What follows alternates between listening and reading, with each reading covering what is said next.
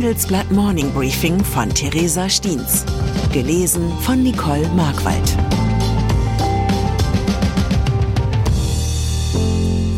Guten Morgen allerseits. Heute ist Montag, der 14. August. Und das sind unsere Themen. Insolvenz auf der Baustelle, die Krise der Projektentwickler, Probleme auf dem Ruderboot, die Kurskritik am Bundeskanzler, Verwirrung an der Tastatur, die Überalterung der Deutschen. Nach einer kurzen Unterbrechung geht es gleich weiter. Bleiben Sie dran. Die deutsche Wirtschaft steht vor neuen Herausforderungen. Und Sie möchten aktiv die Zukunft mitgestalten? Dann sind Sie beim Handelsblatt CFO Summit 2024 genau richtig. Erleben Sie hochkarätige Speaker und CFOs renommierter Unternehmen wie Amazon, Google oder SAP. Seien Sie Teil dieses exklusiven Gipfeltreffens am 11. und 12. Juni in Düsseldorf. Mit dem Code Podcast sparen Sie bei der Anmeldung 15%. Alle weiteren Infos unter handelsblatt-cfo-summit.de. Baugewerbe. Hinter der Immobilienbranche liegt eine bittere Woche. Der Häusermarkt, der lange nur neue Rekorde kannte, steckt in der Krise. Eine Krise, die länger anzudauern scheint als bisher erhofft. Darunter leiden vor allem die Projektentwickler. Innerhalb weniger Tage rutschten mit Development Partner, der Project Gruppe und Euroboden drei Unternehmen in die Insolvenz. Da Projektentwickler ein Bauvorhaben vom Grundstückserwerb über die Planung und die Finanzierung bis hin zur Realisierung und dem Verkauf begleiten, leiden sie besonders unter Verzögerungen. In diesem Jahr ging die Zahl der Baustarts um fast 50 Prozent zurück. Und sind die Baustellen erst eröffnet, dauert die Fertigstellung länger als geplant. Das bringt das komplexe Projektentwicklerbusiness ins Wanken. Doch die Geschwindigkeit der jetzigen Insolvenzen überraschte sogar Experten. Und die Prognosen sind düster. Niklas Köster, Professor für Immobilienwirtschaft an der Fresenius Hochschule in Hamburg, schätzt, dass 20 bis 30 Prozent der kleinen bis mittelständischen Projektentwicklungsunternehmen vorerst vom Markt verschwinden werden. Ganz unschuldig ist die Branche an der eigenen Misere allerdings nicht. Während in den Boomzeiten viele Fehler kaschiert werden konnten, holen riskante Ankäufe oder falsche Entscheidungen der vergangenen Jahre viele Entwickler nun ein. China. Trotz Krise bietet die Struktur des deutschen Projektentwicklermarktes allerdings einen Vorteil. Er ist sehr kleinteilig. Laut Einschätzungen des Analysehauses Bulwin Gesa werde wegen Insolvenzen Einzelner nicht gleich der ganze Neubau stocken. Anders in China, wo allein der in Schwierigkeiten geratene Konzern Evergrande ein größeres Volumen aufweist als alle deutschen Entwickler zusammen. Am Wochenende wurde zudem bekannt, dass der Evergrande-Konkurrent Country Garden den Handel mit einem Teil seiner Anleihen aussetzt, um den andauernden Ausverkauf zu stoppen. Die Ratingagentur Moody's befürchtet, dass sich die Schwierigkeiten des Unternehmens auf den Rest des Immobilien- und Finanzmarkts ausweiten könnten. Die Krise der Projektentwickler könnte zur weiteren Belastung für Chinas ohnehin angeschlagene Wirtschaft werden. Wee Liam Go vom Vermögensverwalter UOB Asset Management sieht schwarz. Die Botschaft, die die Krise von Country Garden sende, bestätigte die schlimmsten Ängste der Investoren über den beklagenswerten Zustand des chinesischen Immobilienmarkts. Bundesregierung. Vielleicht geht es Ihnen ja wie dem Bundeskanzler und Sie müssen sich nach einem entspannten Sommerurlaub jetzt dem Berg von Arbeit widmen, der in dieser Zeit liegen geblieben ist.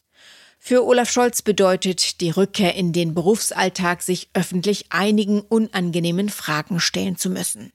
Da ist das Umfragehoch der AfD, die Forderung nach Marschflugkörpern für die Ukraine und die anhaltende deutsche Konjunkturschwäche.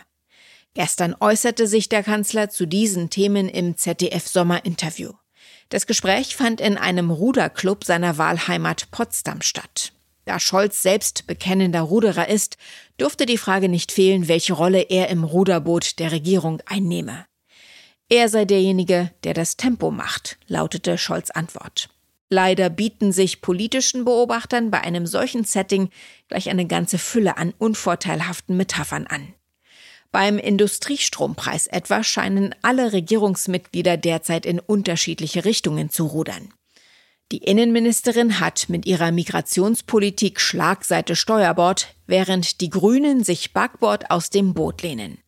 Und bei der Ablehnung von weiteren Waffenlieferungen an die Ukraine indes muss die Bundesregierung regelmäßig zurückrudern.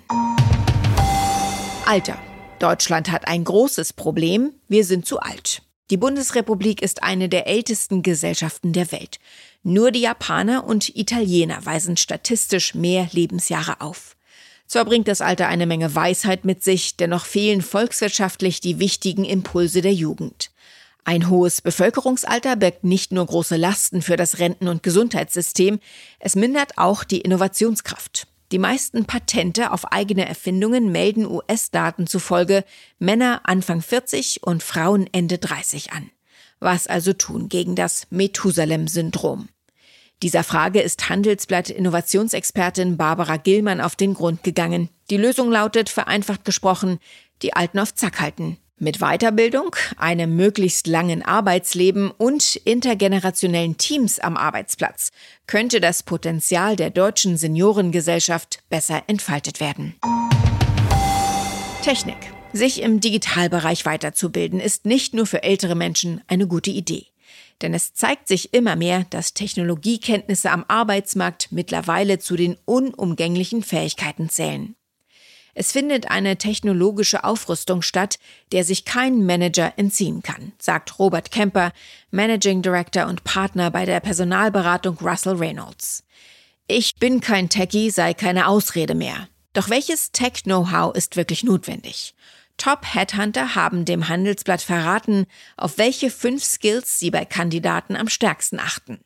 An dieser Stelle bereits ein Spoiler. Das Stichwort künstliche Intelligenz fällt dabei mehr als nur einmal. Abwasser.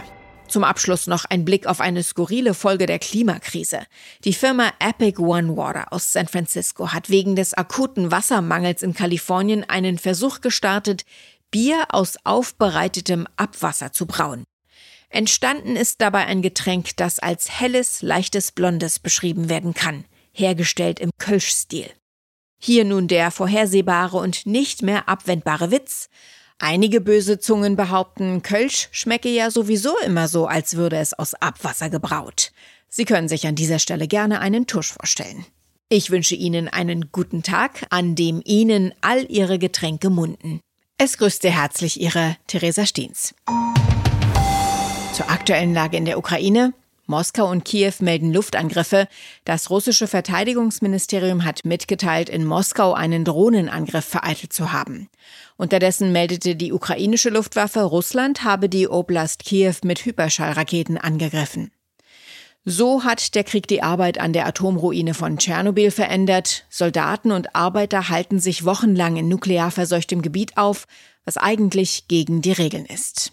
Weitere Nachrichten finden Sie fortlaufend auf handelsblatt.com/Ukraine. ServiceNow unterstützt Ihre Business-Transformation mit der KI-Plattform. Alle reden über KI, aber die KI ist nur so leistungsfähig wie die Plattform, auf der sie aufbaut. Lassen Sie die KI arbeiten, für alle.